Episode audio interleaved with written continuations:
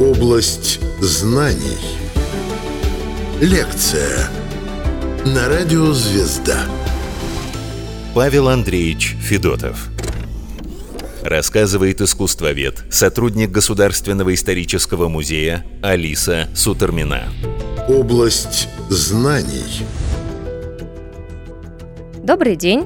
Сегодня мы с вами поговорим о жизни одного интереснейшего художника. Он жил и работал в первой половине 19 столетия и стал одним из основателей бытового жанра в русской живописи. Но при этом художник, который сыграл столь важную роль в истории русского искусства, на самом деле работал совсем немного по количеству лет, ведь изначально его призвание вовсе не было связано с искусством. Речь пойдет о Павле Андреевиче. Федотове.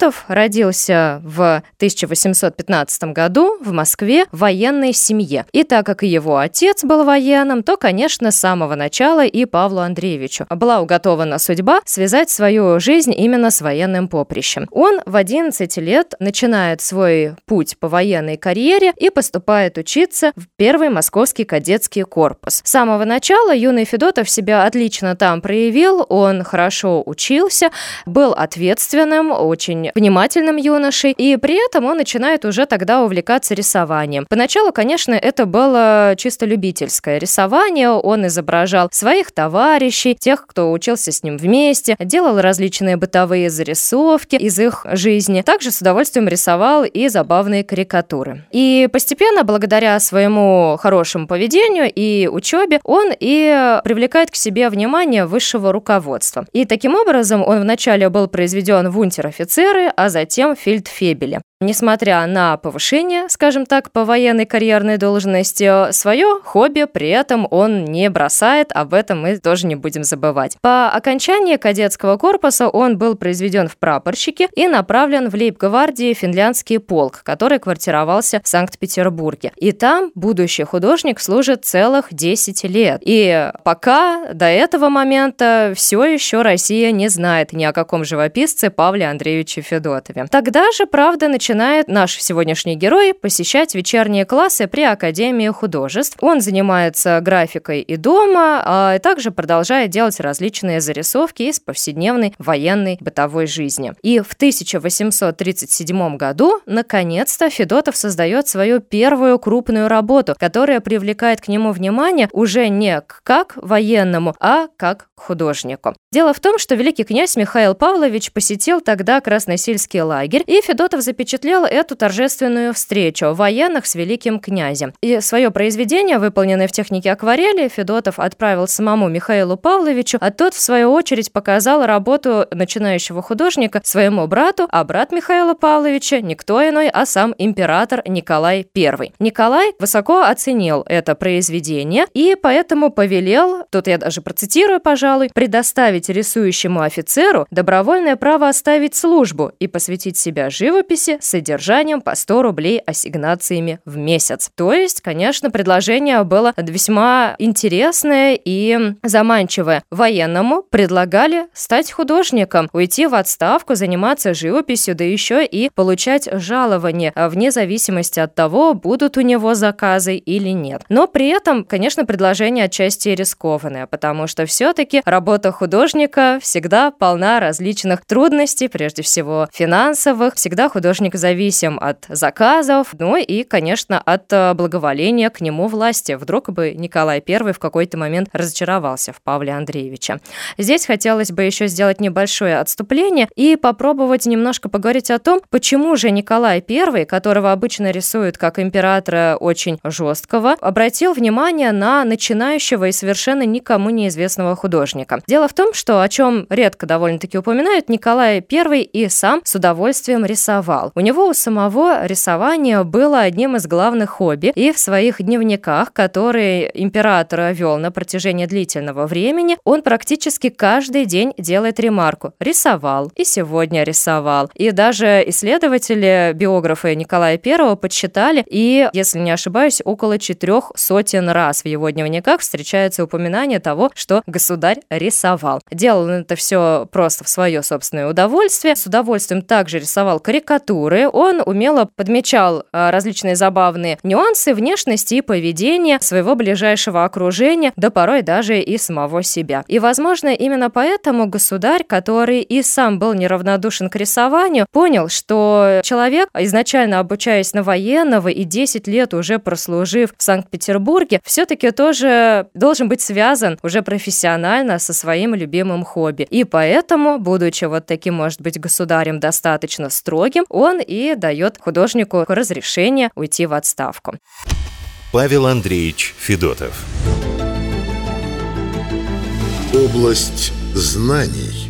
Конечно, Федотов некоторое время подумал, потому что, повторюсь, предложение было отчасти рискованным. Но в 1844 году Павел Андреевич Федотов окончательно бросает военную службу и в чине капитана заканчивает свою военную карьеру, полностью начинает посвящать себя творчеству. Изначально Федотов работал в батальном жанре, а, изображал то, к чему он сам привык, то, что сам хорошо знал, но в какой-то момент он начинает больше посвящать себя бытовому мировому жанру, и в этом, как ни странно, одной из решающих ролей сыграл знаменитый баснописец и поэт Иван Андреевич Крылов. Дело в том, что Крылов увидел произведение Федотова и посоветовал ему, написав художнику письмо, что тому следует скорее заниматься бытовым жанром и изображать различные сценки из жизни купцов, мещан, дворян, не обязательно изображать только военных, к которым сам Федотов привык. И поддержка Крылова, скорее всего, воодушевила Федотова, и он начинает уже гораздо смелее и чаще обращаться именно к сценкам из повседневной жизни различных сословий России. Практически все картины, которые Федотов создал, являются известными. Так как в целом у него было не очень много работ на протяжении жизни, то и практически каждая его картина широко известна публике. Они представлены в крупнейших музеях, и для многих, пожалуй, из нас работы Федотова, которые публиковались в учебниках, являются отчасти хрестоматийными и хорошо знакомыми. Так, например, одни из самых первых работ Федотова – это «Свежий кавалер» и «Разборчивая невеста», которые, я думаю, тоже знакомы многим людям. Известно, что такой знаменитый художник и уже действительно мэтр к тому времени Карл Павлович Брюлов пришел в восторг, увидя эти первые работы начинающего жанриста. И вот здесь, пожалуй, следует сказать несколько слов о ситуации с бытовым жанром в России того времени, потому что, хоть я и уже и говорила, что Федотов стал практически родоначальником бытового жанра, конечно, следует учесть, что произведения с э, сценами из повседневной жизни существовали в нашем русском искусстве и раньше. Ну, например, в начале XIX века, еще до Федотова, работал такой живописец, как Венецианов, произведения которого были посвящены сценам из жизни крестьянства. Но тут есть очень большое и важное отличие. Все-таки работы Венецианова были достаточно идеализированы. Зачастую Зачастую его крестьянки скорее напоминали каких-нибудь античных богинь, которые оказались волею случая на фоне нашей русской природы. Бытовой жанр, над которым работал Федотов, уже гораздо ближе стоит к тому искусству русскому, которое мы знаем по второй половине XIX века. Уже затем именно наработки Федотова будут развивать знаменитые передвижники. Также это скажется и в литературе.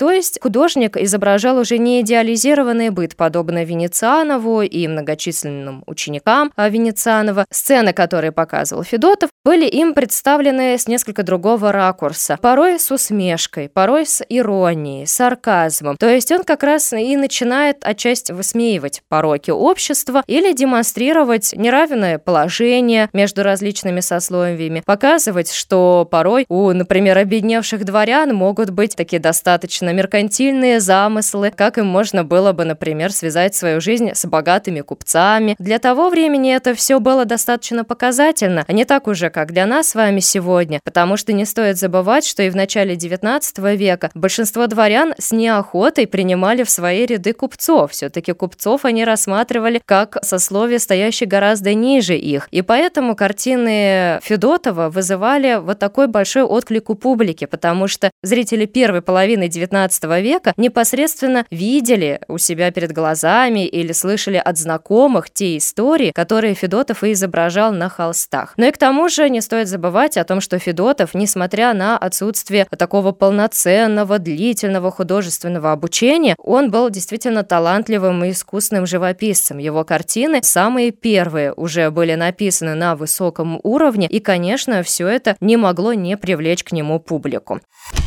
Павел Андреевич Федотов.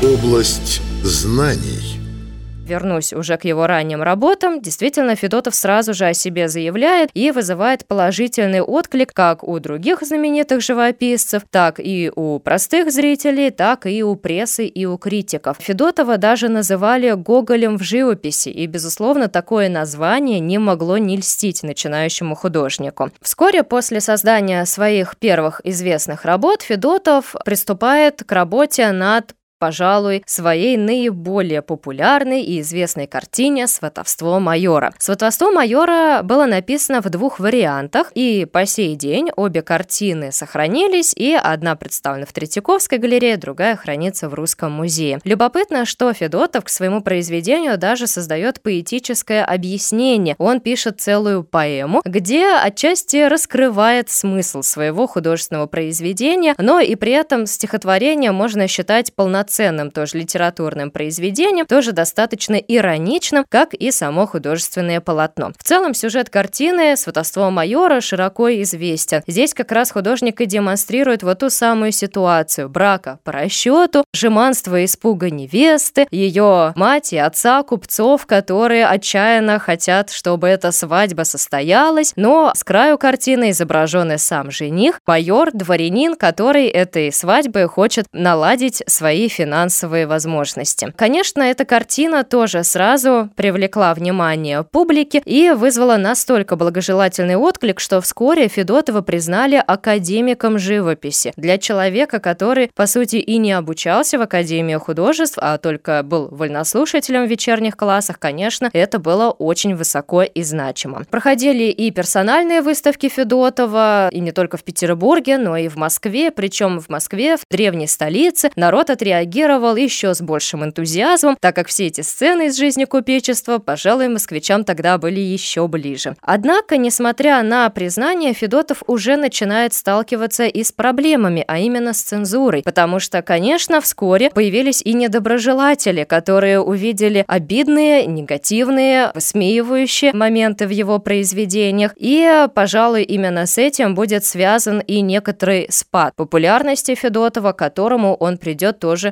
весьма скоро. Он работает, конечно, не только в бытовом жанре и отнюдь не только с оттенком иронии. Встречаются у Федотова и грустные, поэтические произведения. Например, картина «Вдовушка». Уже по самому названию этого произведения понятно, что здесь художник обращается к очень трагичной и печальной теме утраты близкого любимого человека. И такие работы Федотова проникнуты не только уже остроумием художника, но и вот той самой поэтичностью, которая тоже была, по всей видимости, у него в душе, ведь он действительно и сам хорошо писал стихи.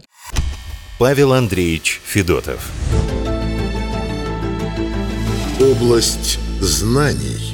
Помимо этого, Федотов работал в жанре портрета. Портреты он писал как на заказ. К этому в основном он обращался как раз, желая несколько поправить свое финансовое положение. Но также он с удовольствием писал и своих знакомых, своих друзей, близких. Постепенно, когда цензура все больше и больше начинала давлеть над художником, положение его становилось все хуже. Денег у Федотова становилось все меньше. При этом ему нужно было прокормить семью. Он был единственным кормильцем в своей семье. И порой он он писал портреты своих близких людей, друзей, которые ему просто помогали как-то, например, приглашали его к себе домой, кормили его у себя, и в благодарность он писал им портреты, даже не брав у них никакую плату за это. И вот в портретах Федотова, как отмечают многие исследователи, нет уже никакой иронии, нет насмешки. Вот здесь Федотов показывает себя как все-таки художник, который любит людей, который действительно отличается большим человеколюбием. И вот уже этот цвет, вот это положительное отношение заметно в его портретных произведениях. Но в 1852 году, обратите внимание, какой у нас небольшой разброс дат. Если в 1844 он начинает профессионально заниматься живописью, то спустя меньше, чем 10 лет у него начинают проявляться впервые признаки психического расстройства. К сожалению, Федотова становилось все хуже в душевном плане. Его вначале начали мучить головные боли, очень сильные мигрени.